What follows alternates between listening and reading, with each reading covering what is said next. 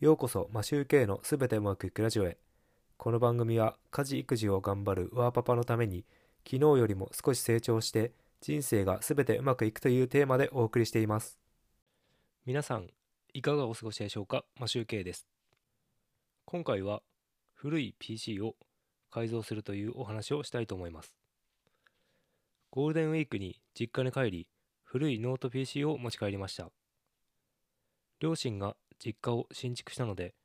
いろいろといらないものが出てきてまだ使えそうなものはないかと物色し改造したら使えるのではないかという PC が出てきたので持ち帰ったという流れです。どんな PC かというと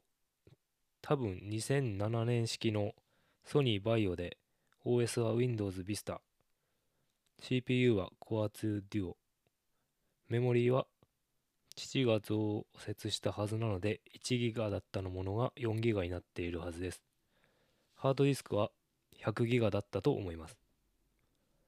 これをどう改造するかというと、まずハードディスクを SSD に換装します。OS を Vista から ChromeOS Cloud Ready にする予定です。なぜかというと、古い PC なのでおそらく32ビットの PC で ChromeOS Flex が使えないっぽいのでクラウドレディにする予定です。これもダメな場合は LinuxOS でも入れて使おうかと思っています。OS を入れ替えて使えるようであればキーボードもところどころ剥がれてボタンがなくなっているのでキーボードの替えを買って交換までやって終わりになります。電源ケーブルを母に捨てられてしまっているのでメルカリで購入し現在は到着待ちの状態です。まず通電して起動できるか